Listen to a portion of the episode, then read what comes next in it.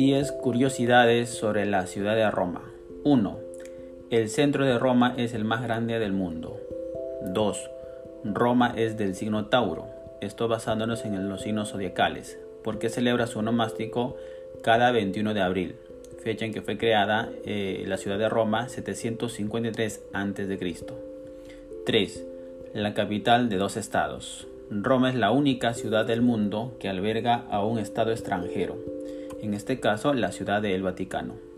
4. Roma es la cuarta ciudad más poblada del mundo. 5. Roma es la ciudad con más obeliscos en el mundo, fuera de Egipto claro. 6. Es la ciudad con la más alta concentración de bienes históricos y arquitectónicos del mundo. 7.